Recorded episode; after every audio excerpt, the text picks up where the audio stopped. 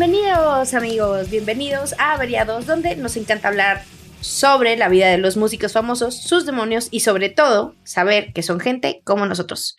Yo soy Lors, comediante de medio tiempo y amante de hacer comentarios fuera de lugar. Conmigo está Durán, Alex Durán, amante de la música y los libros y normalmente nos acompañaría Shubi, nuestro experto musical y baterista frustrado. Pero Shubi decidió dejarnos para ir a visitar las Europas y conquistar eh, entonces, eh, pues nada, hoy nos acompaña Coque, que es eh, experto de un montón de datos inútiles y amante, fan y experto de la música. Se sabe cosas que nadie sabe, entonces está increíble tenerlo con nosotros. Bienvenido, Coque. Muchas gracias, muchas gracias por la invitación de nuevo, Lords. Ale, muchas gracias. Este, y bueno, es un tema un poco difícil el que vamos a tratar el día de hoy, pero procuraré hacer algún tipo de aportación. Eh, jugaré, desde la banca. sí, sí, sí. Wikipedia, no trae mucho ahora sí. Entonces, este... sí. Y bueno, muy bien, Alex. Hola. Pues, ¿qué onda? Pues les voy a empezar a contar cómo está el pedo, pero. Pero primero dinos de quién. Ah, vamos, vamos. Pues es que, a ver. La gente no sabe, no le, le, dijimos por redes, pero no sé si todos siguen nuestras redes. Sabe, pero no sabe. porque inclusive hubo un par de preguntas que, ah, que dijeron, ¡Ah! Que ya salió el capítulo porque no lo encuentro. ¿De quién vamos a ah, hablar? Es que nos fuimos una semana. A ver, aquí hay que explicarle al público. Nos fuimos una semana pasada, no estuvimos, no sacamos episodio porque eh, estábamos incompletos y nos agarró el tiempo y la chamba y había un, un, montón de cosas que se juntaron y por eso no salió episodio. Pero bueno, aquí estamos. Este, desgraciadamente no está nuestro querido Chubi, pero tenemos preparado un episodio que creo que les va a gustar mucho. Se trata de la vida de José Alfredo Jiménez.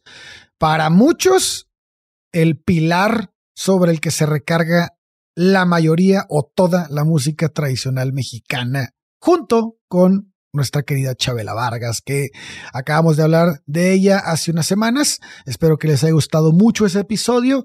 Y bueno, si me dan permiso, comienzo a platicarles qué pedo. Amigos, si, si están ok, los que nos están escuchando, vayan por su cerveza, vayan por sus Kleenex, para que cuando terminen puedan seguir la peda con José Alfredo Jiménez y Chabela, porque así se va a poner la cosa. Hay Rosa que ya lleva dos semanas. Desde sí, dos semanas sin parar, güey. Agarró un Guadalupe Reyes, un Chabela José Alfredo. Un Chabela José Alfredo. Este, No, esta historia no está tan triste, al menos no tenemos tantos datos como con Chabela, que Chabela no mames, tenemos un putero de datos de, cómo fue su vida. Con José Alfredo no pasa así, pero eso no le quita que tuvo momentos bastante amargos. José Alfredo nace en la ciudad de Dolores Hidalgo, estado de Guanajuato, para quien no sea de México, el 19 de enero de 1926. Es hijo de Agustín Jiménez Aldo, Aldo, está bien, no sé por qué el, apellido está muy fácil y no lo puedo pronunciar, güey. Albo, eh, Jiménez Albo y Carmen Sandoval. Esta pareja tuvo tres hijos, Concepción, Víctor e Ignacio. Eh, bueno, pues el papá de José Alfredo tenía una farmacia eh, en San Vicente, muy cerca de la parroquia de Dolores.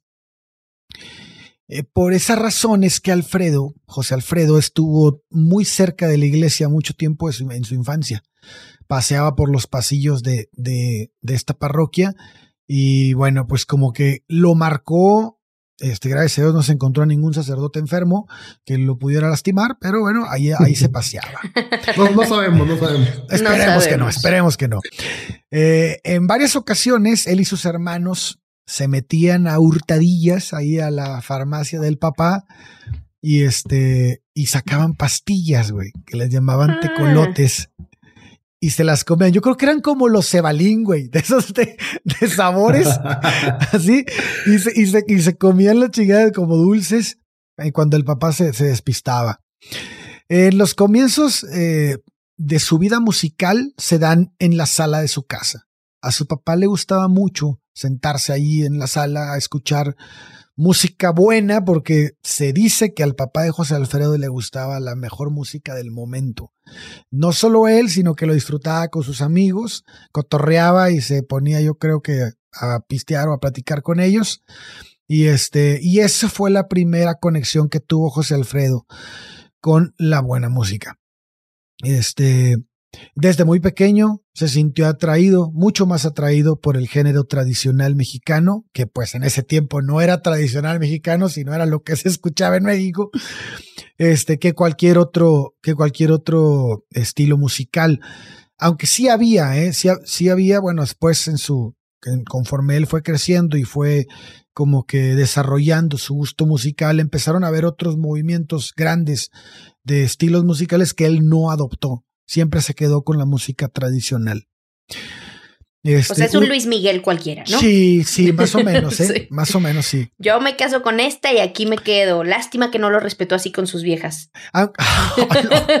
Aunque en el caso de Luis Miguel, ahorita que tocas el tema, Luis Miguel sí hubo un tiempo en que quiso mudar a un tipo de música bueno, distinta. Lo incitaron, él y sus productores no lo dejaron. Fue así como que, no, no, espérate, güey, ya estás aquí, ya la, ya la tronaste aquí, ya no le muevas. Pero sí como que tuvo una, un pellizquillo ahí, como que un, un romancillo con, la, con otro tipo de música. Eh, José Alfredo no, en José Alfredo no ocurrió esto.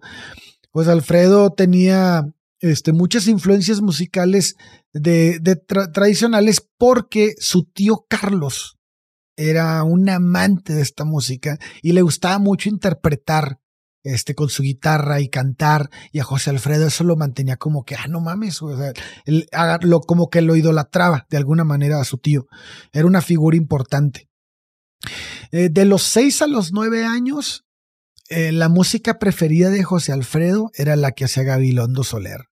¿Y quién no, cabrón? Pinche Cricri, ¿no? Eran las canciones. Apenas iba a decir, claro. ¿qué ese no es Cricri? Sí, sí, sí, Gabilondo Soler es el compositor de Y yo de repente dije, ah, cabrón. Sí, claro, la música de Gabilondo Soler es, es un icono mexicano. Bueno, la gente que no es de México y, bueno, no, mucha gente que.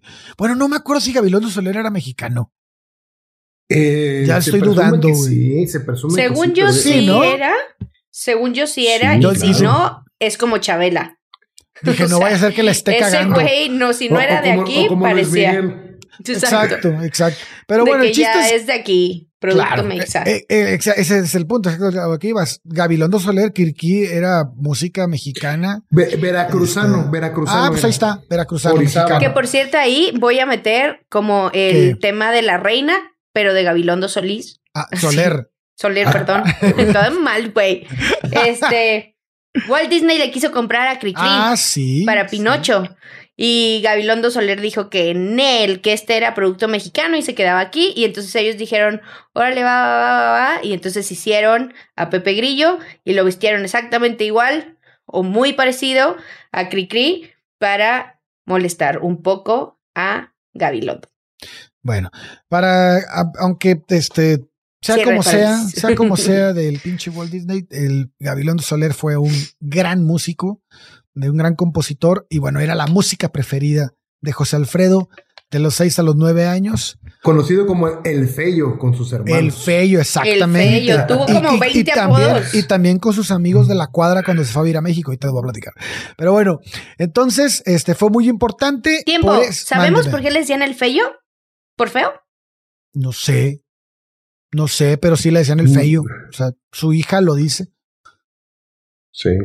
Pero no sé a qué se debía, a qué, de dónde sacaron el apodo, no sé. Pero bueno, el chiste es que aquí es donde empiezan como que las, las primeras este, manifestaciones de los, los que les ha gustado la historia de, de José Alfredo, los que le han gustado investigarla. Dicen que por estos años escribe su primera canción inspirada en su pueblo. O sea, a la edad de los, a la edad de los nueve años. Entonces, bueno, aquí hay bastantes discrepancias entre los autores y, la gente que ha investigado sobre su vida. Y hay unos que dicen que no, que su primera canción fue después. Bueno, este autor dice que fue por esta edad cuando se tiene registro de su primera canción. Él cursa la primaria en una escuela llamada. Perdón, dijiste, Ale, que era, fue a los nueve años cuando la hizo. Oh. Entre los nueve y los seis años, ¿eh? Tampoco es como que saben muy bien, güey. Sí, está perro, güey. Escuchó, eh, sí, escuchó al ratón vaquero y dijo, de aquí soy, déjame, me, inspiré. No mames, pues si, escuchamos la rola y tiene así como rasgos de cri-cri, sí. bueno, eh, por esos años cursa su primaria en la escuela llamada Centenario. Esa estaba ubicada frente a su casa hay que decirlo, nunca fue un alumno destacado, ¿eh? Este músico no fue un alumno destacado. Sus cuadernos siempre estaban repletos de versos. Siempre encontraban, eh, encontraban rimas, rimas muy adecuadas eh, para hacer este, sonar sus versos. Y bueno, poco a poco empieza a traspasar sus sentimientos al papel. Pues estamos hablando de una edad muy temprana, güey. O sea, la, gente que, que se tiene registro de algunos maestros que estuvieron este, en ese tiempo y todos dicen, o, la gente que estuvo ahí en ese momento y que alcanzaron a, manifestarse, que sí, que sus cuadernos estaban llenos de letras, güey. O sea, si era un ¿Por qué no puedes ponerle las ganas a la tarea como tu pinches canciones? Sí, no, le valía madre. Eh, en Seguro en español sacaba 10. No, güey, le iba mal también en literatura. No mames, ¿neta? sí, sí, le iba mal todo, güey, todo. le valía madre la escuela, güey. Eh, en el año de 1936, él apenas tiene 11 años y en este año fallece su papá. Este es un momento muy crítico en su vida.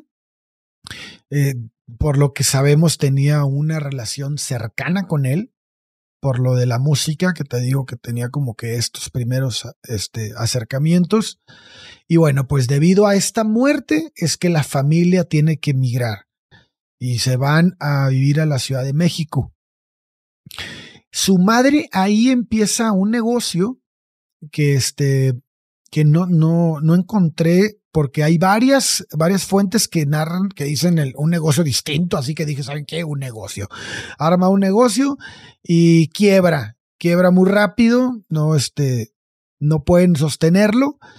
Y esta es la razón por la cual José Alfredo comienza a trabajar, comienza a buscar empleo, hacían diferentes, de hecho dicen que llega a tener varios empleos simultáneos y uno de ellos es el de camarero es camarero en un restaurante yucateco.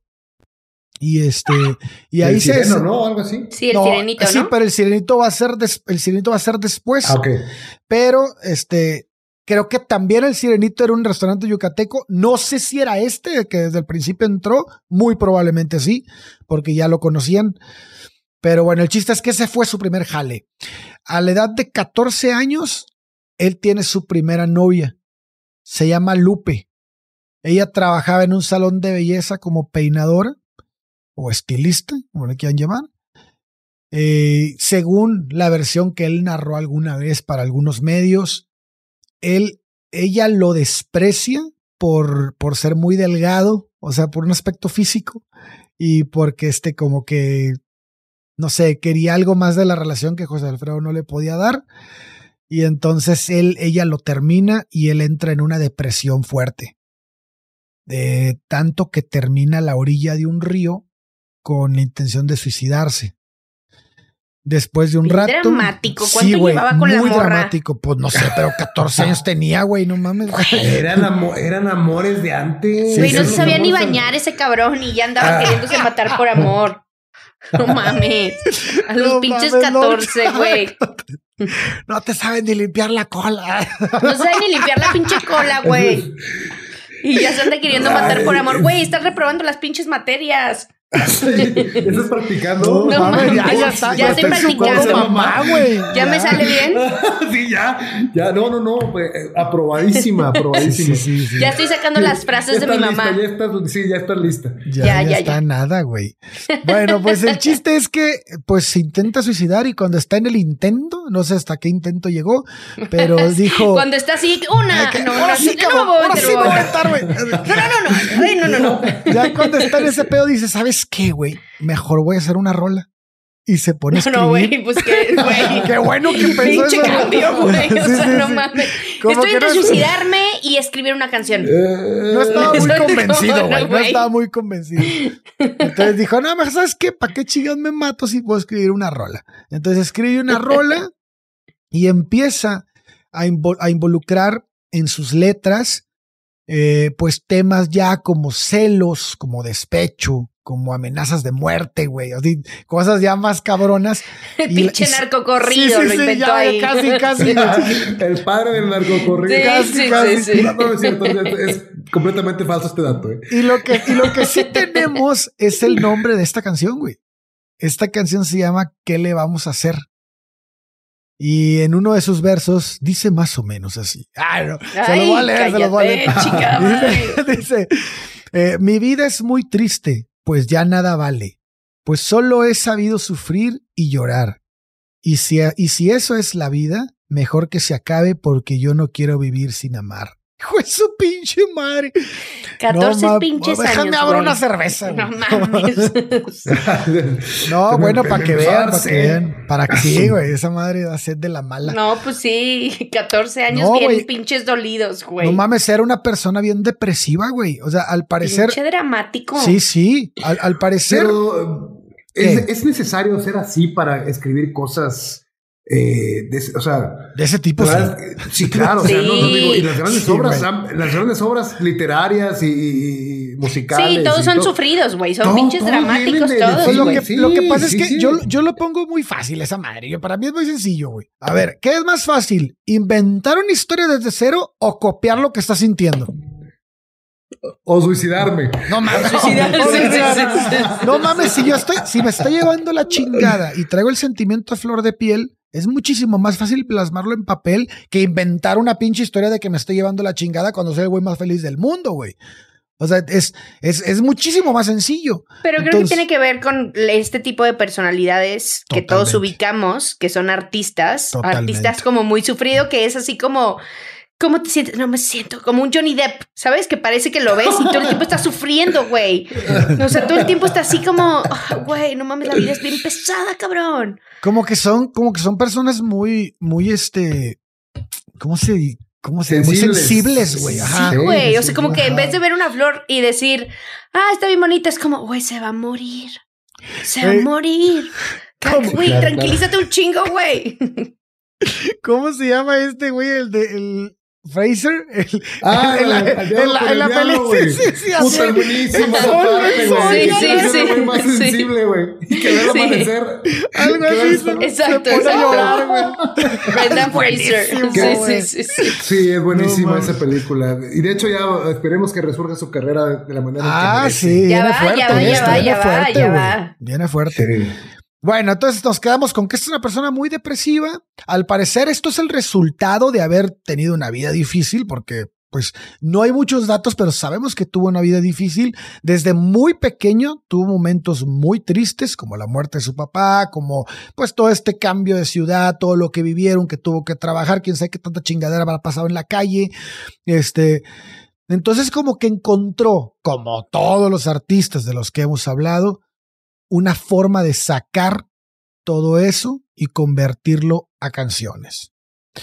Otra eh, de sus grandes válvulas de escape, además de escribir rolas, fue el fútbol, güey. Ah, el fútbol, también El fútbol fue muy importante, güey. Fue, jugador de fútbol, ¿no? De profesional, ¿no? Sí, fue jugador Primera división en dos equipos, el Marte y el Oviedo. Y el Oviedo. Así es. Ahí jugó. Todavía éramos Colonio. ¿Qué pedo? ¿Por qué se llamaba Oviedo el equipo? No, pues es que fue, imagínate, güey, fue en los 40, güey. Ah, madre. sí, o sea, en esa, estaba jugando en primera división. Él fue compañero en uno de esos equipos, si no me equivoco, fue el Oviedo de Antonio Latota Carvajal. Eh, además, eran amigos de antaño, o sea, no se conocieron en el fútbol de, en la primera edición. Ellos eran amigos antes. Este, y, y, de hecho estuvieron en algunos equipos de, de morrillos, güey. O sea, sí, sí tenían como que un pasado y eran bien brothers. Y este, y bueno, pues los dos jugaban de portero. Entonces, pues, Ah, cuando, cuando jugaba la Ah, Tota. Carvajal, güey, pues él no jugaba, güey. Pinche Tota era una riata y él siempre estuvo Oh, en la sí. banca, güey.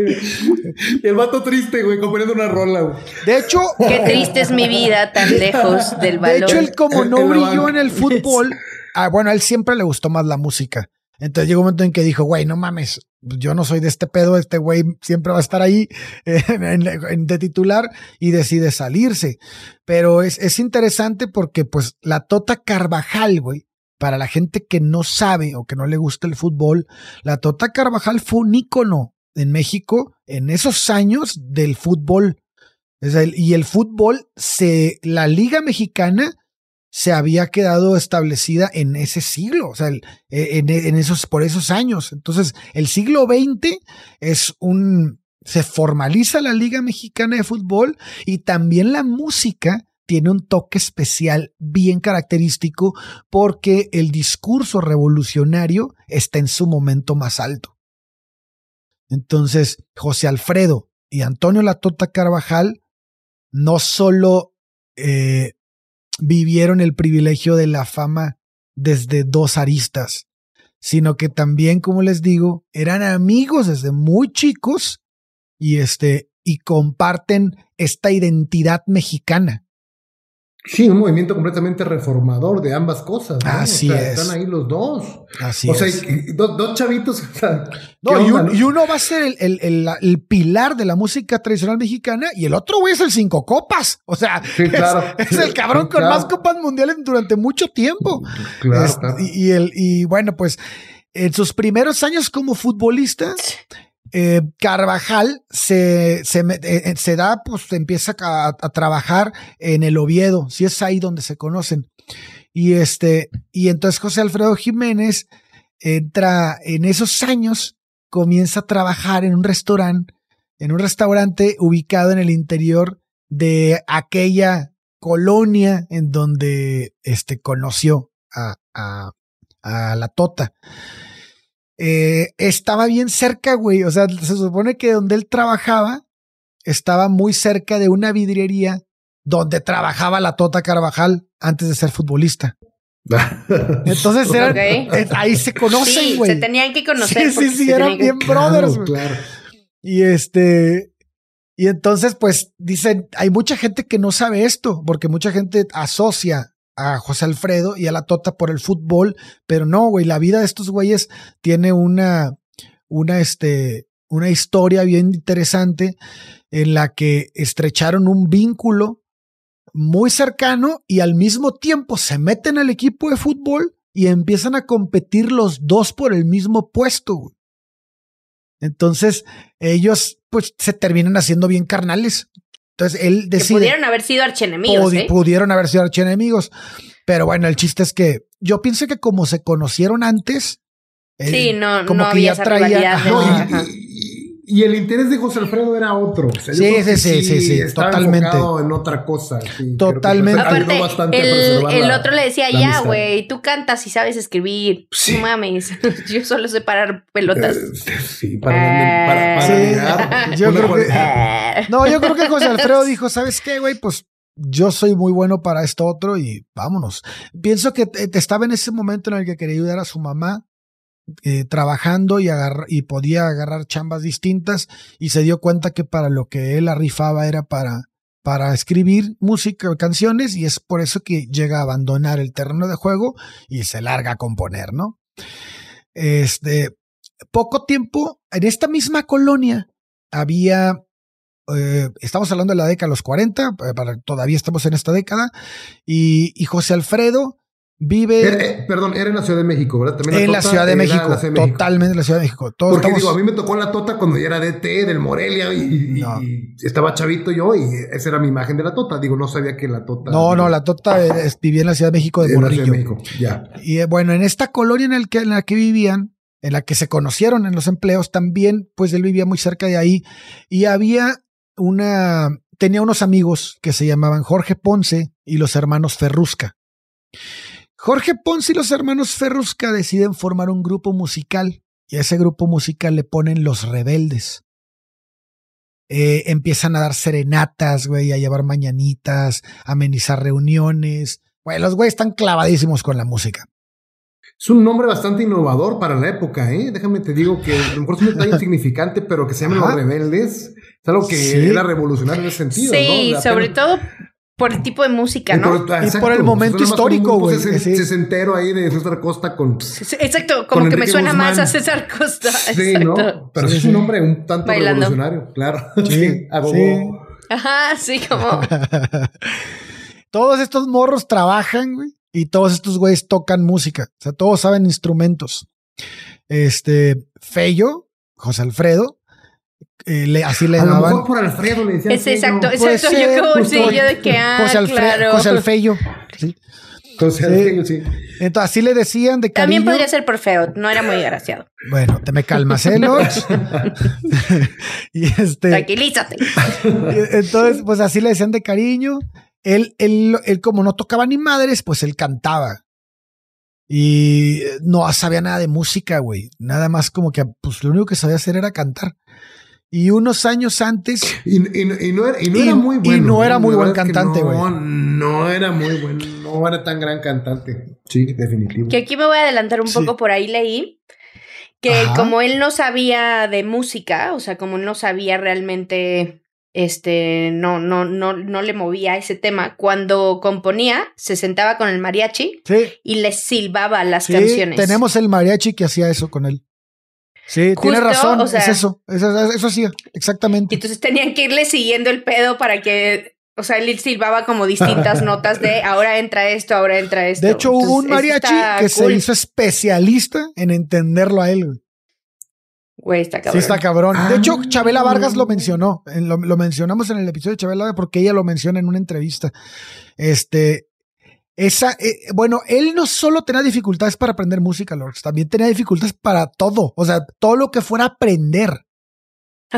O sea, por eso le iba mal en la escuela. El señor tenía déficit de atención e hiperactividad. Ah, no, sí, pues algo así. Y todavía no se lo, no sabían que se llamaba así. Pues algo así, algo así porque. Le decían, está tonto. Algo así porque lo que dice la, la biografía es que muy a huevo logra terminar la educación primaria. Esto lo hace en la escuela nocturna Maestro Vicente Lombardo Toledano. ¿Nocturna en primaria? Sí, a los 34 años.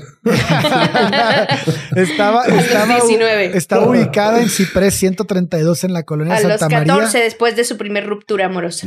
en la colonia Santa María a la Ribera, que es el misma colonia donde, donde vivían todos estos güeyes, ¿no? Y donde conoció a la Tota. En México, en este momento, como les estábamos platicando antes de entrar a grabación, estaba en una efervescencia, güey. O sea, se vivían años de crecimiento. Recordemos que son los 40, Europa está en guerra mundial, en la Segunda Guerra Mundial. Este, y en México lo que ocurría es que como pues todo el mundo estaba de la verga y estaban en guerra, pues México estaba bien porque pues creo que es el único momento en, el que, hemos estado bien. Pero bueno, en este momento pues hay como señalan que había automóviles Cadillac en la calle, o sea, que, que, que se veía como un futuro prometedor. Y dentro de esta visión de un futuro prometedor, este, se da el, el, este, el sitio donde empiezan ellos a tocar música. Entonces los rebeldes empiezan a tocar juntos en La Sirena, que era un restaurante, que era propiedad de don Mateo Ponce y su esposa Elenita. Y este resultó ser el sitio ideal para que el grupo de los rebeldes pudiera expresarse con libertad. Jorge, el hijo de los dueños, tocaba el requinto con mucha naturalidad, era bastante bueno y, este, y todos ellos eran oriundos de, Yucatán. O Yucatán se sabe que hay buenos músicos y más de este tipo de música, ¿no? De este estilo. Eh, cerraban por las tardes y después de hacer las cuentas, llegaban los Ferrusca con sus guitarras, se iban al segundo piso y se ponían a ensayar los boleros de moda. Era música ranchera de los monjes eh, Guizar, Esperón, Cortázar y algún este, vals peruano. También había tangos de, de, Gardel. Toda esta música, si la recuerdan, era la música que le gustaba a Chabela. Antes de llegar a México. Por eso eran compas. Antes de llegar a México. O sea, por eso hicieron, exactamente, por eso, por eso hicieron ese clic. A José Alfredo le gustaba un chingo los tangos de Gardel.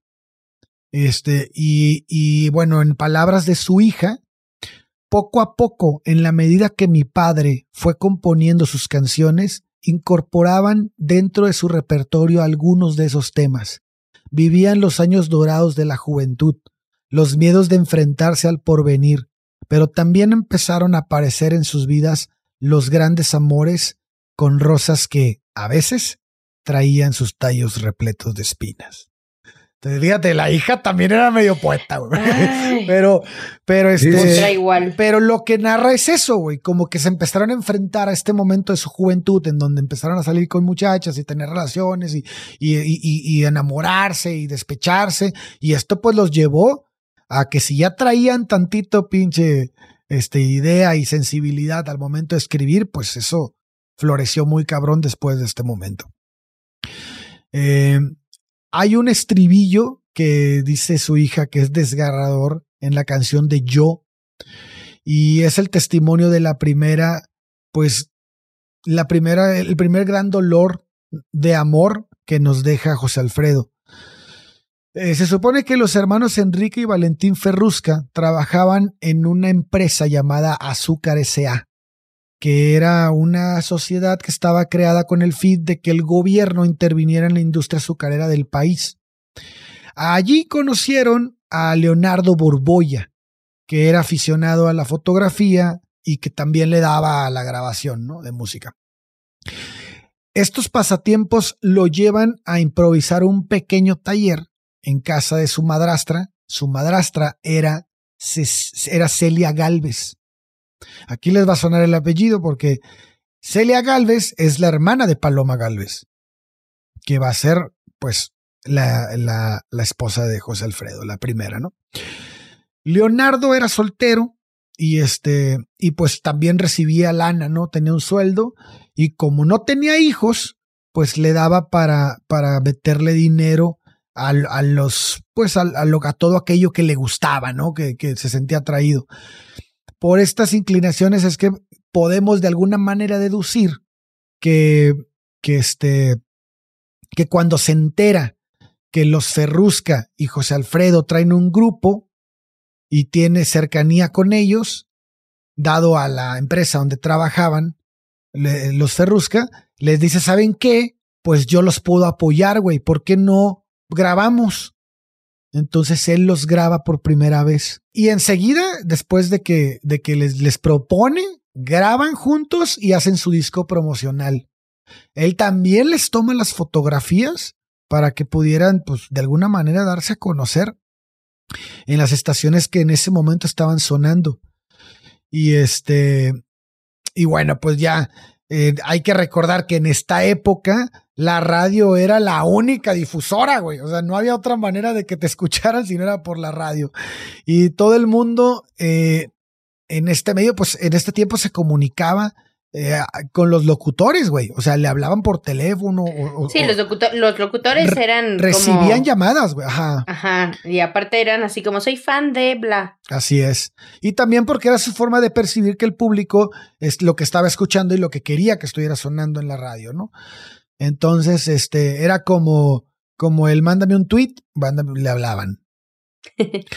Entonces, este, pues ya empezamos a ver aquí la, los, los temas que empiezan a pedir, uno de los temas que más, que más pedía la gente a través de la radio, este, decía más o menos de esta manera, ya mis canciones no son alegres, ya mis canciones tristezas son, ya me encontré con el sentimiento, ya me encontré con la decepción.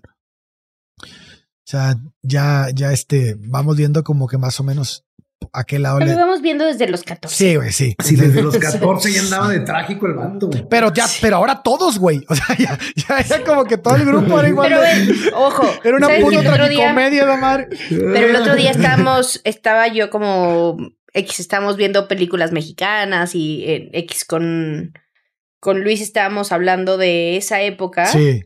Y esa época en México era muy dramática. Sí, güey, sí. O sea, era full dramático. O sea, las canciones son así del pinche violinazo de güey, me quiero morir o quiero agarrar la peda. Veías las películas, había un Pedro Infante llorándole al torito, llorándole a la chorreada así, ahogado en, claro, en pero, pero, pero, como... les parece que va a llover el cielo se está nublando. sí, pero son poquitas, pero son súper poquitas. Nuestro Fred Astaire, nuestro Jim Kelly, ahí Jorge Negrete y Pedro Infante, los musicales sí, sí, mexicanos. Sí, no, no, no. Eso es, eh, it's a fact, como que mi punto es, eh, había mucho, o sea, todas las películas, las novelas, este, de esa época eran pero yo creo que yo creo que este discurso revolucionario era el que el que influía mucho en artistas como José Alfredo. Porque por más que José Alfredo esté en la Ciudad de México, él creció, en su infancia la tuvo, una gran parte de su infancia la tuvo en Guanajuato. Y Guanajuato, pues no mames, siempre va a ser como, o sea, todavía vas a Guanajuato y te dan ganas de chupar, así como que dices, no mames, es, como, que por cierto, es como muy México, güey, así muy México revolucionario. Por le, voy a hacer este comercial a Guanajuato si van a Guanajuato o son de Guanajuato, sepan que hay un tour organizado por el gobierno, que es la ruta de José Alfredo Jiménez. Fíjate. No, Guanajuato es un estado, lástima ahorita lo, por lo que está pasando Guanajuato, pero Guanajuato es un estado increíble. a mí todo, el, todo el estado debería ser patrimonio de la humanidad, pero este, pero bueno. A mí se me hace súper raro que sea un estado tan chiquito y tenga ciudades tan importantes. Y tenga, claro, güey. Como cuatro, cinco, seis históricas. Claro, es súper importante históricamente eh, para México, prácticamente es la cuna de la independencia, este, vaya, Guanajuato, eh, es, por no eso es Hidalgo, que... raza, no es Hidalgo, es Guanajuato. Toma Dolores Hidalgo, Guanajuato. Entonces, eh, José Alfredo puede ser que haya absorbido esto por medio de sus padres o por medio de sus tíos, o todo, es, todo este sentimiento revolucionario, todo este sentimiento de, de este, de, pues de, de, alguna manera de tristeza, güey, porque pues la guerra es tristeza, güey, por más independencia y revolución, pues la, hay muerte y la muerte pues finalmente es triste. Entonces, eh, todo se ve reflejado en este tipo de cosas. Entonces, pues el cuarteto puede estrenarse en los micrófonos por primera vez en la XCX, que era este, eso fue en 1945. Y eh, gracias, esto gracias en parte a los discos promocionales que les había grabado Leonardo. Entonces, eh, ¿Qué estaba pasando en este momento con José Alfredo? Pues, pues lo dicen sus canciones, ¿no? No había mucha alegría. Hay quienes afirman que, que fue la decepción, la, la afrenta de verse derrotado lo que, lo que detonó su vena como compositor. Pero yo creo que igual que Paloma Jiménez, yo difiero de este punto porque hay canciones, como hemos dicho ahorita, muy tristes, grabadas, pues cuando él tenía 17 años, güey, en 1943, como puede ser Vino y Mujeres, por ejemplo, este, que esta, esta canción apenas se da a conocer en un disco conmemorativo, en el del 30 aniversario luctuoso del compositor, en este tributo a José, Alfredo canta Alex Lora algunos de sus temas. Hay varios músicos los que participan en este conmemorativo.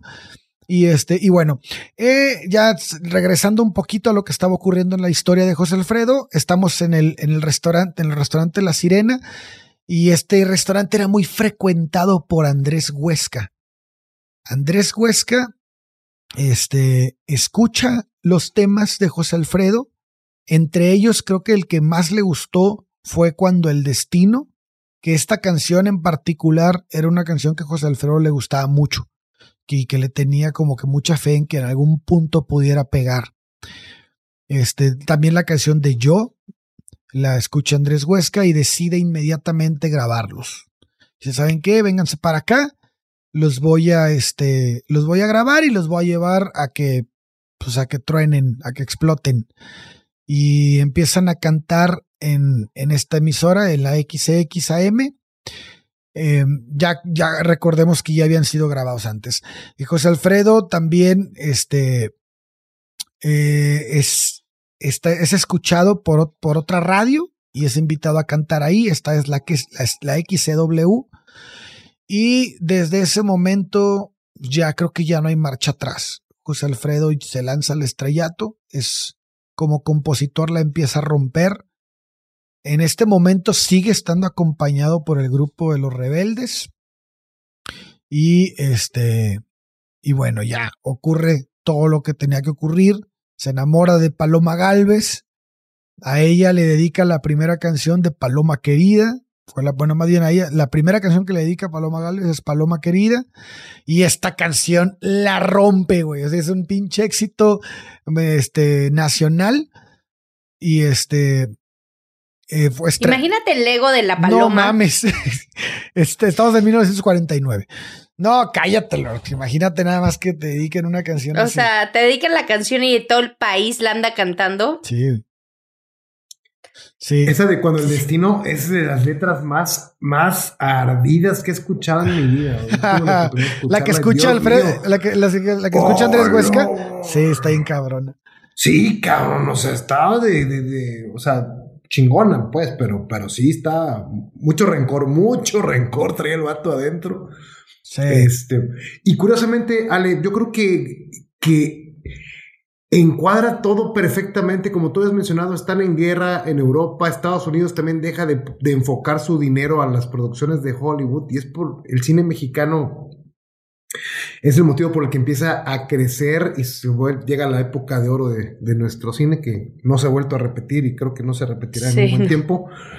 Y José Alfredo se mete al cine también, ¿no? Ahí es cuando ya se una Hubo un montón de películas. Y prácticamente, digo, a lo mejor no conozco mucho sobre la vida de Pedro Infante y todo, pero sí me recordó ahorita eh, el repasar esta historia, la película de, de, Disney, ¿cómo se llama? La de Coco, de el escritor fantástico, José Alfredo también cantaba y todo, pero, o sea, las carreras de, los charros de México, o sea, prácticamente se hicieron famosos con las canciones de, de José Alfredo. De José Alfredo. Sí, sí, sí. de hecho, yo sé que si nos dejan era de José Alfredo. Sí, güey. Sí, todo eso. Si nos dejan, este. O sea, todas, o sea, todas, todas. El, el, esto de, lo que estás hablando tú, cuando él empieza a incursionar en el cine, es en el 51. Pero antes de llegar a esa parte, este, él ya tiene una relación, o sea, ya viene con la relación con Paloma y este, ya escribió muchas canciones muy interesantes. Y, y este, y es importante hablar nada más tantito del, del, de que tuvo hijos con Paloma, que era, eh, no sé, los traes, este, Lorx, era José Alfredo, este, José Alfredo y Paloma, ¿no? Son los dos hijos que tuvo con ella. Bueno, esos son sus primeros dos hijos.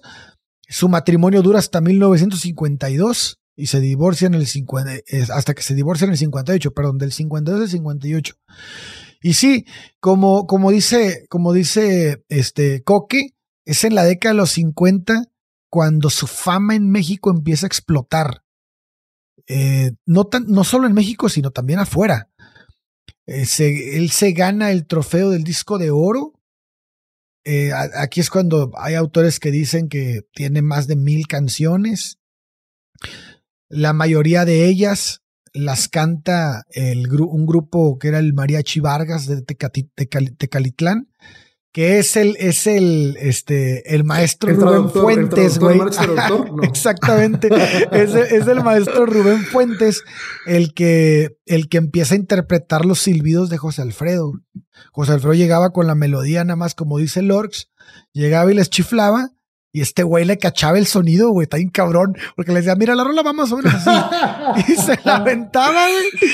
También ha de haber silbado bien cabrón, José Alfredo, porque yo por más que quiero silbar una rola así, güey. Güey, yo no puedo silbar, o sea. Esto es lo mejor. No mames, qué bueno que silbaba José Alfredo si no hubiera valido madre, güey. Seguro hubiera encontrado otra manera. De qué que bueno que sí aprendió a silbar, de eso sí aprendió. Sí, no mames. Pero este, pero bueno, el nombre es Rubén Fuentes. Rubén Fuentes es el, es el traductor musical de José Alfredo. Y este, eh, y muchas de las canciones de José Alfredo las compone, que compuso, las cantaron artistas mexicanos, pues que fueron de talla mundial, güey. Eh, en el año de 1951 incursiona, como dice Coque, en, en la película de Martín Corona. Este, después participa en dos películas más. Estas fueron Póker de Haces y Ni Pobres ni Ricos en el año de 1952. En el año de 1954, eh, Los Aventureros y las Fieras. Luego tiene gran fama en el año de 1955, cuando trabaja con la, en, la, película Camino de Guanajuato. Y luego en 1957 tiene la oportunidad de trabajar en Guitarras de Medianoche, La Feria de San Marcos y Mis Padres se divorcian. Gracias a ese gran éxito, para 1958 graba eh, el nombre de Alazán, del Alazán y Ferias de México.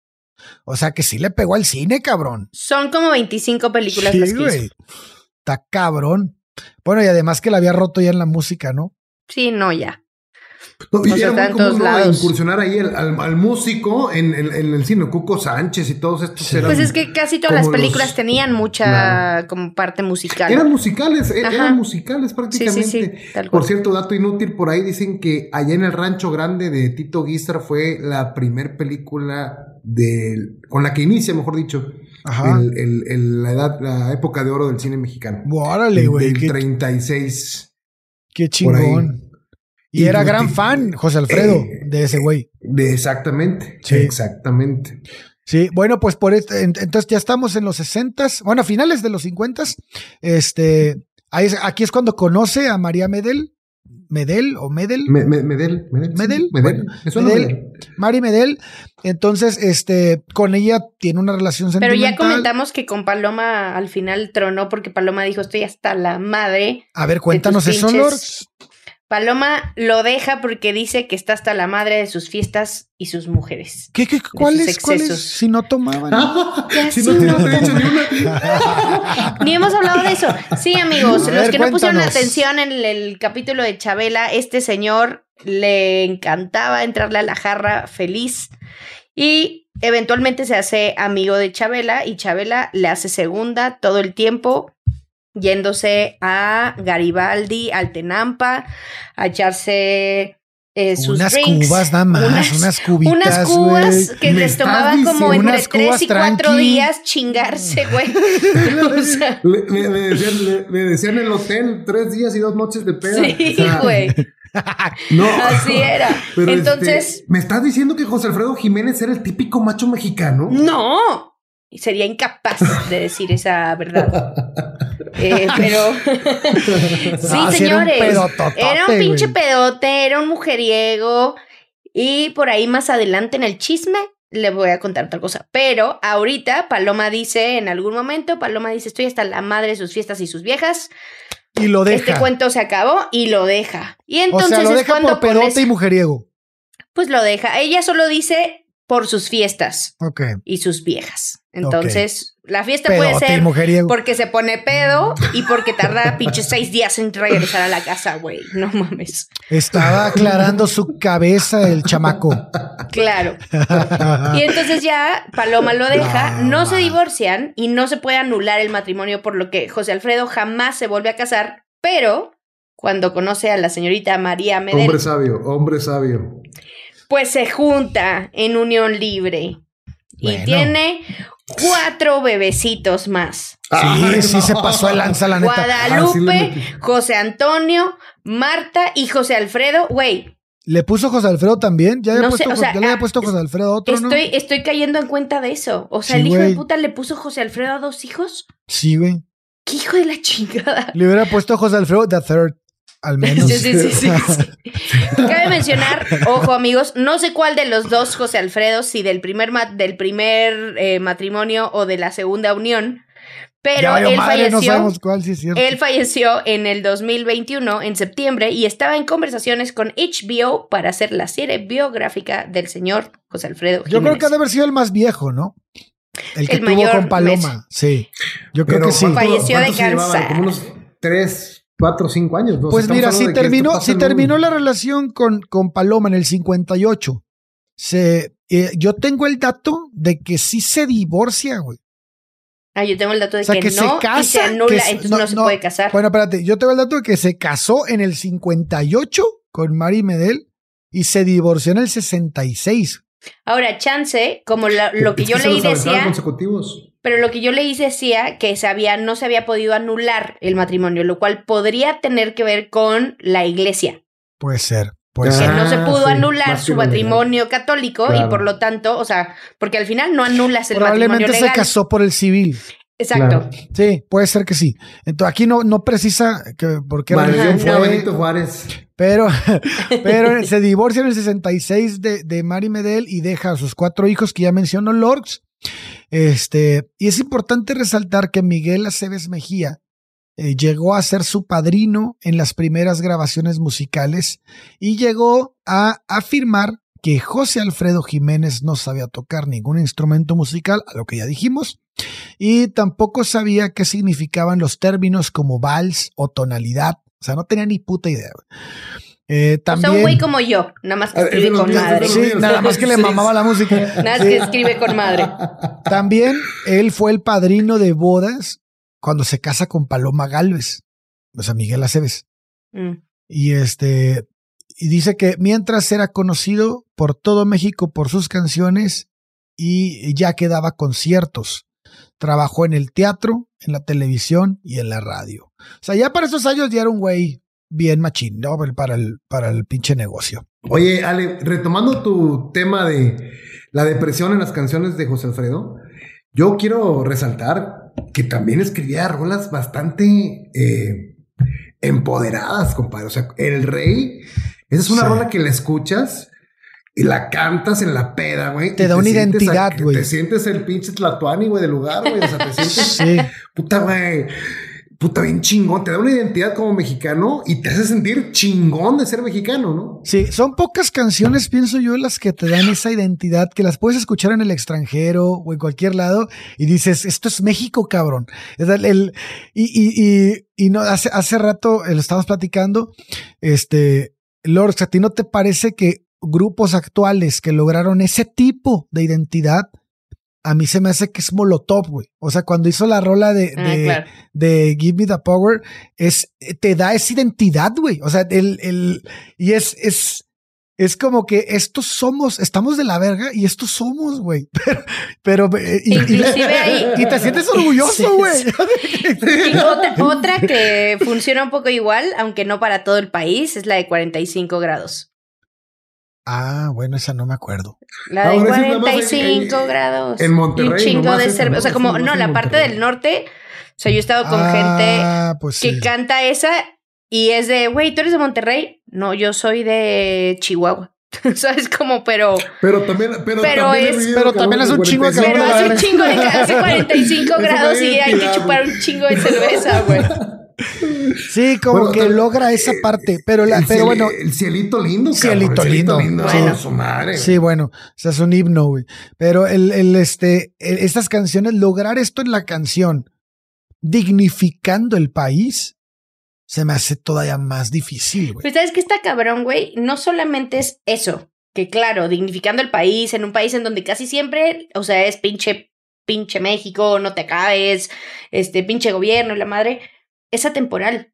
Porque la escribió cuando, güey. Y estamos en el 2022 y te la ponen y la cantas tú y la canta tu papá y la canta tu abuelo. O sea, la gente sigue cantándola y diciendo, güey, es mía. Sí, y lo, creo que, creo que autores, compositores, como por ejemplo el doctor Sierra Flores, que ha escrito, escribió canciones de Tampico y Ciudad Madero y, todo, y, que tú las escuchas y son guapangos o son polcas o son con la versión que quieras y, las escuchas y te sientes identificado porque es de tu pueblo, es de tu tierra, caminos de, de, de, Michoacán, eh, vaya para ellos, las canciones de Guanajuato de José Alfredo, o sea, hay, hay mil canciones pero cuando construyes, cuando compones una canción que hace, que representa a México en el mundo entero, creo que es un paso muchísimo más para allá. O sea, ya no es nada más en tu zona, ya no es nada más tu ciudad, ya no es nada más tu estado. No, con esta canción se representa eh, México en el mundo. Por ejemplo, México en la piel, que la que era de los de y que la, que la cantó Luis Miguel, es una a mí me gustaba muchísimo más la versión original que la que arreglaron para Luis Miguel. Pero al final es una canción que tú puedes escuchar en cualquier lado y dices, wow, cabrón. está prácticamente narrando cómo, cómo, cómo es México. No, y aparte la, versión en inglés del rey, ut. I know that I am outside, but the day that I shall die, I know that you'll have to cry. Tu cry, tu cry. No, algún día lo voy a grabar. Está en mi proyecto de vida. Espero algún día poderlo cumplir. pero... Gracias, José Alfredo, por la inspiración. Sí, sí, sí. Nada más la tuviste que traducir. Pero bueno, el, el, el, este, el, el golpe este que da, ¿no? El, ese, esa cachetada que, que, que, sientes cuando estás en el extranjero y dices, Vía México, chingada madre, y, y, tienes estos, estos emblemas, estos, estas, estas canciones, estos himnos que, que a veces llegan a ser mucho más fuertes incluso que nuestro propio himno nacional, cabrón. Sí. este, llega a ser hasta, hasta, hasta te genera más sentimiento, güey. Sí, exacto, porque el himno nacional ni siquiera le entiende la raza. Espero que no me metan a la cárcel por esto que dije, güey. Contra la ley de la bandera y el himno y el escudo. No, no, pero sí, sí, es que la verdad el himno nacional pues sí trae una letra bastante eh, antigua y con unas palabras que ya ni utilizamos y sí es difícil de entender, ¿no? Pero sí algo mucho más de pueblo, algo mucho más... Es, que eso es lo que tenía José Alfredo, creo, vale. O sea... Le escribía la raza, güey. Exacto, güey. Eran canciones simples, pero con un... que te llegan, que te... O sea... Vuelvo a lo mismo. Una persona que batalló para terminar la primaria, no puede escribir algo demasiado elaborado. Pero lo que hacía era, era llegarte a la, entraña, ¿no? Eso es, el mayor mérito, creo que de Transmitir lo que mucha gente dice cuando, cuando escucha, cuando conoce a un compositor o cuando por primera vez habla con alguien que escribió una canción que le llegó mucho, generalmente usan esta frase. Ese güey escribe lo que todo el mundo siente y no sabe, y no sabe explicar o poner en palabras.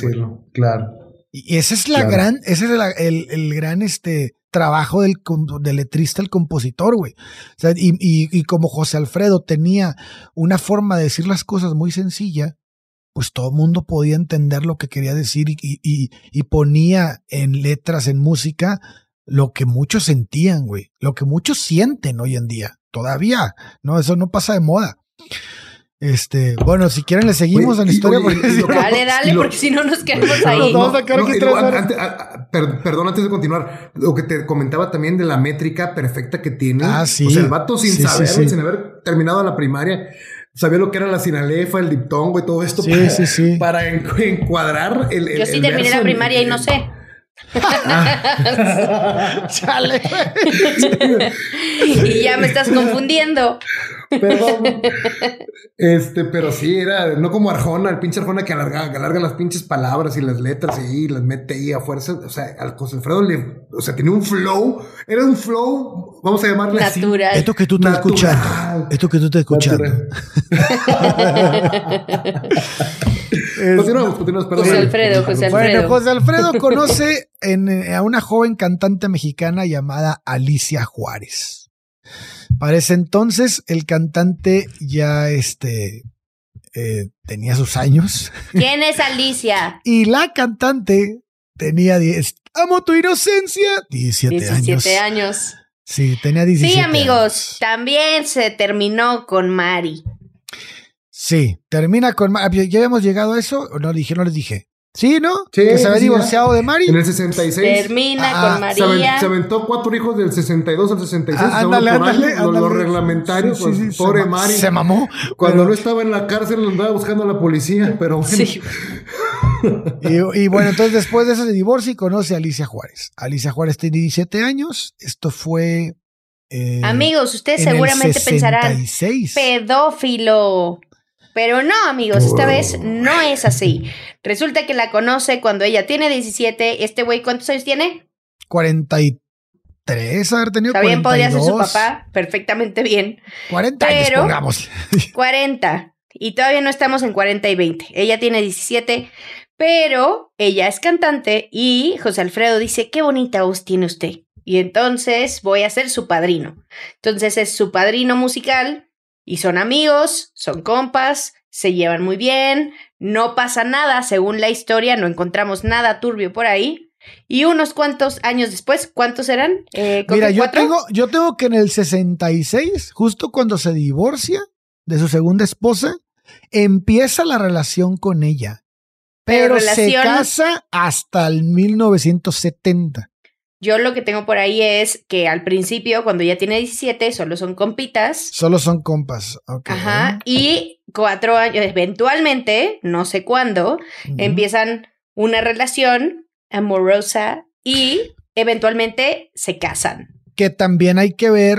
ah, no se casan. Se queda, se nada más hace unión en libre con ella. ¿Tú tienes que se casa? Yo tengo que contraer matrimonio y se van a vivir a Estados Unidos de Norteamérica. Yo tengo que no se casan. Bueno, no importa, igual se casaron en Estados Unidos.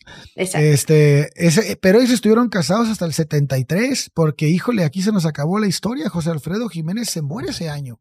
¿De qué se muere? De cirrosis hepática. Pues de qué chingas más se va a morir. pero ¿por qué casi no tomaba agua? sí, 23 de noviembre de 1973 se nos pela. 47 tiene el, tenía se nos va José Alfredo, sí. Este, este padecer de cirrosis hepática ya lo traía arrastrando, no, no fue algo que le llegó muy... Ah, aquí hay una historia que está a ver. bonita no sé si es bonita, pero dije, ah, cuando le detectan que tiene dos meses de vida, le dicen, compa, usted en dos meses se nos va, el güey le habla a Chabela y le dice, Chabela, que ya me voy, y Chabela le habla a otro compa y se van cuatro días de peda porque dice que es su última. ¡Wow! entonces, se van cuatro días de peda sin parar. La, décima parte de lo que le quedaba de vida, casi, casi. Y, dijo, chingue su madre. Y se fue de peda con Chabela y se agarraron así a cantar, a chupar, a celebrar. Ah, fue en el Tenampa, ¿no? Por ahí. Sí, sí, fue en el Tenampa, ¿no? Que era su, su, congal favorito. Se fueron a decir. O sea, muy fácilmente se pudo haber muerto en el Tenampa, güey. Se pudo haber muerto en el Tenampa, pero el güey dijo Mira, me quedan dos meses. Yo creo que le preguntó al doctor si chupo me muero. No, señor, eso va a pasar en dos meses. Chingue su madre. Y se lo aventó. Ok. Entonces está bonita porque era como, güey, pues si eso es lo que me gusta hacer, le voy a hablar a mi mejor amigo Chabela. Güey, no está bonita, güey, la historia, güey. Yo me hubiera. Güey, ya te vas a morir. ¿Qué vas a hacer? Güey, yo me hubiera preferido pasar esos últimos días con mis hijos, güey. No mames. No, evidentemente. Días. cuatro días, güey. A ver, evidentemente sus hijos no eran prioridad. Era un alcohólico, se murió de cirrosis. La prioridad siempre va a ser el. Sí, sí, ¿Qué dije? Cirrosis. Fue un error. Sí sabía que se dice así. Sí, claro. Este... sí sabía. Ok, ok, ok. Eh, no sabe lo que es una sinalefa. Ay, amigos, si ustedes sí saben, pónganlo. amigos, si ustedes sí saben, pónganlo en las redes sociales porque no mamen, no saben. Pinches ignorantes, te faltó decir. Todos igual que yo. no, si yo me voy, me van todos. Entonces, güey, ¿qué vas a hacer? No. Ya te quedan dos pinches meses. Te vas a morir del pinche vicio que fuiste arrastrando toda tu vida. No fue prioridad ni tus hijos, ni tu esposa, ni tu pinche carrera Sí, está pues vas a decir, chingue su madre, me voy por la puerta, que, o sea, que escogí, güey. Ajá. me voy, y como quiera, no se murió ahí, se murió mes y medio después. Chiale, De cirrosis y sin ver, sin ver, a sus hijos. Sin ver a sus no, hijos, no sabemos si ver a sus hijos. Algo otro chisme interesante aquí es que eh, de todas las mujeres que tuvo, porque aparte nos saltamos cosas importantes, amigos. Nos saltamos cosas como que por ahí dicen que estaba enamoradísimo de María Félix y que se la, se la cantó mil veces, que inclusive le compuso una canción, pero eso extraen, no sabemos muy bien, porque unos dicen que se lo Por eso no lo dijimos, güey. No nos consta. Pero no importa. Sí ah. sabemos que María Félix. A ver, ¿cuál es el dato duro? ¿Cuál es el dato duro? El dato duro es que sí quería con María Félix. Sí, que bueno, ¿qué chingados no iba a querer con María Félix en ese tiempo? y que también quería con Lucha Villa. Ah, sí, ah. parece una affair. Creo que hay una affair. ¿Con Lucha Villa? Yo no encontré nada con Lucha Villa. A ver, cuéntenme.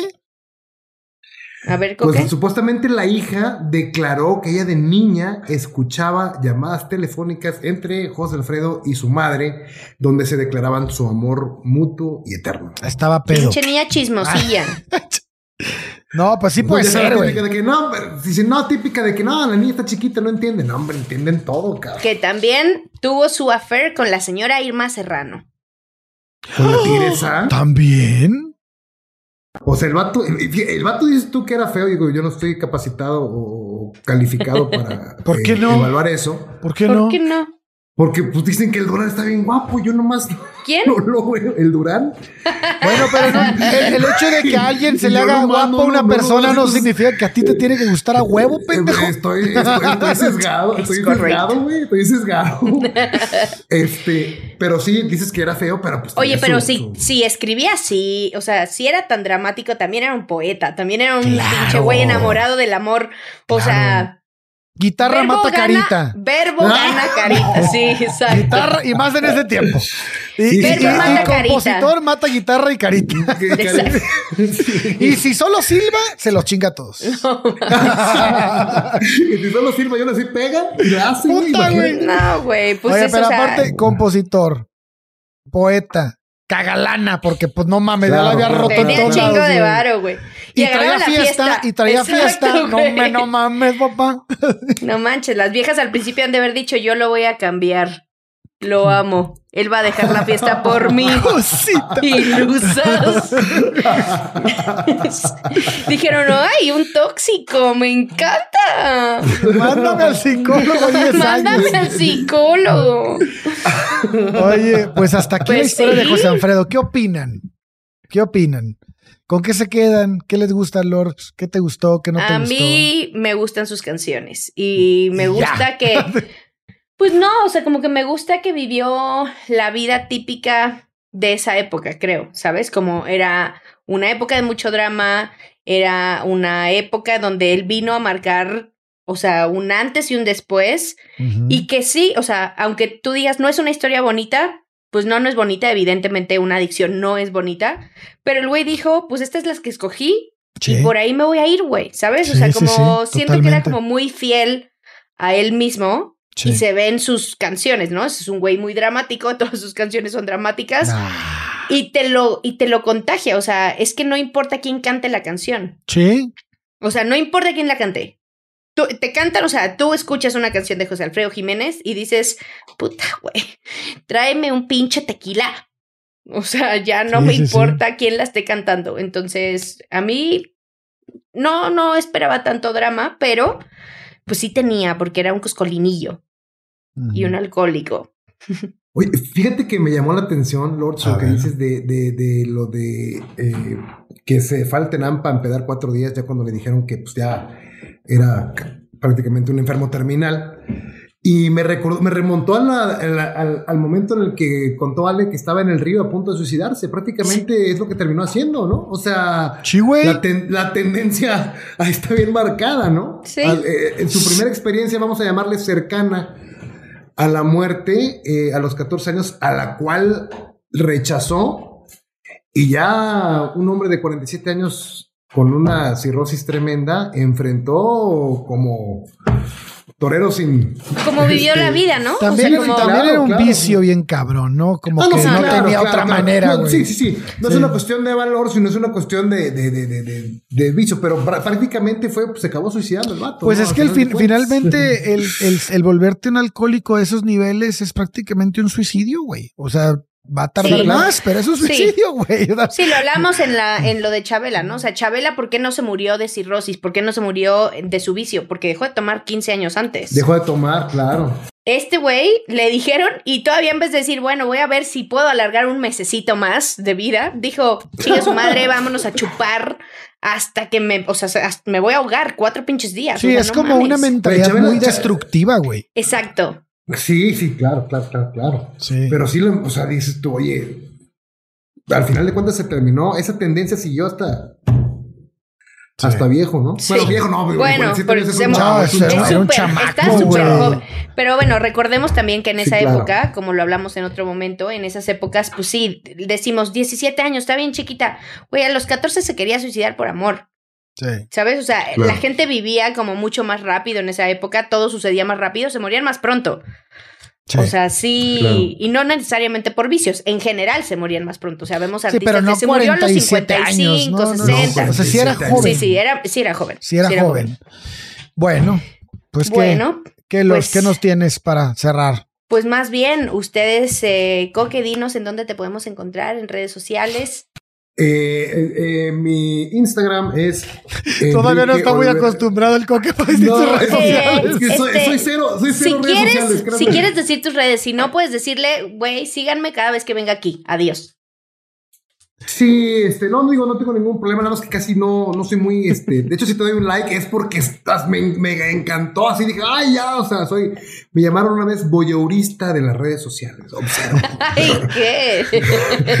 Pero eh, inactivo, inactivo, nada más observando qué pasa.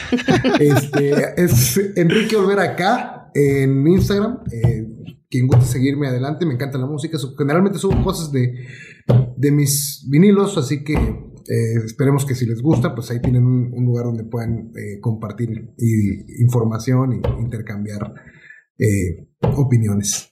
Perfecto, muchas gracias. pero fíjate que, digo, antes de despedirnos, creo que José Alfredo le hizo la carrera a varias personas. O sea, era un tipo tan talentoso que no solamente se hizo una carrera a él, sino que a quien le tocara, lo encaminaba al Sí, si cantaba sus canciones ya era Por eso digo que es quien, la cante, quien cante sus canciones está cabrón. Sí, y, es un fuera de serie, o sea, no, no o sea, es algo que creo que no se ha vuelto a repetir, no sé, digo, no estoy equivocado, pero es algo fuera de serie. tal vez no esa magnitud, pero compositores. Hasta Luis Miguel, cabrón, o sea, le revivió la carrera. Pero compositores como Armando Manzanero y Martín Urieta, a mí se me hace que la rompieron bien cabrón, güey. O sea, Martín Urieta casi le escribió todas las canciones a, Vicente Fernández. bueno, y sí, siempre cantaban feo, ¿no? También Manzanero Sí, güey, Martín Urieta cantaba horrible, güey, horrible. siempre cantaba. Pero escribían impresionante, Bueno, Martín Urieta está vivo. Martín Urieta, ¿qué, qué, rola compuso? Disculpa, madre, pues mujeres divinas, güey de afición. Ah, no mames. Chingo, chingo, de rolas, güey. Casi todas las de Vicente, güey. la estatua de marfil. ah, bueno, Cuco Sánchez también. Cuco Sánchez, Cuco Sánchez también. ¿Tan, ¿Tan, pequeño era? ¿Tan pequeño él? Sí. Ah, no sé, güey. Cuco Sánchez. Pues no sé. Creo que era altamirense, ¿eh? ahí lo checamos, sí. No, pero sí, era un fuera de serie definitivamente José Alfredo. Al menos le dio la mejor canción como solista a Bumburi, la de El Jinete. es un rolón, si no lo han escuchado. Sí, es un rolón. Escúchenlo. Este. De pues, Altamira. de Altamira, Tamaulipas, de Altamira, Tamaulipas. Tenemos gente interesante en Tamaulipas, está también Rodrigo. Hay, hay ah, varios, hay varios, hay varios. Sí, sí, sí. Pero bueno. Que vale la pena abordar. Muchas gracias por la invitación a los dos. De qué. con todo. Muchas gracias. Gracias por venir. Y es un placer siempre. De que muchas gracias a ti. Bueno, a mí me pueden este, eh, seguir en Corsario Hereje, en TikTok y en Instagram. Y pues ya vámonos porque ya se nos pasó el tiempo. Bueno, lo último es, como Shubi no está, yo les voy a dar la reco musical de Shubi. A ver, ¿qué, dejó, ¿qué dejó el ingrato? Marion and Sobo Band. Es una banda de jazz formada por músicos de Francia, Alemania y Polonia. Si quieren saber más, búsquenla porque yo ya no tengo idea. Debe estar buenísima, se las vamos a estar subiendo entre, entre en la semana para que vayan deleitándose con las notas musicales que percibió Chubi como correctas para esta semana. y a nosotros acuérdense que nos pueden seguir en Averiados eh, Podcast en Instagram y eh, a mí como Lors J en Instagram y Lors con X en TikTok. Y ya está. Muy bien. Buenísimo. Eh, pues vámonos. Coque, por favor, manda besitos en sus pompis. ¿Qué? ¿Qué? No, yo soy voyeurista, inactivo por completo. Muy bien, vámonos. Bueno, bye. Bye.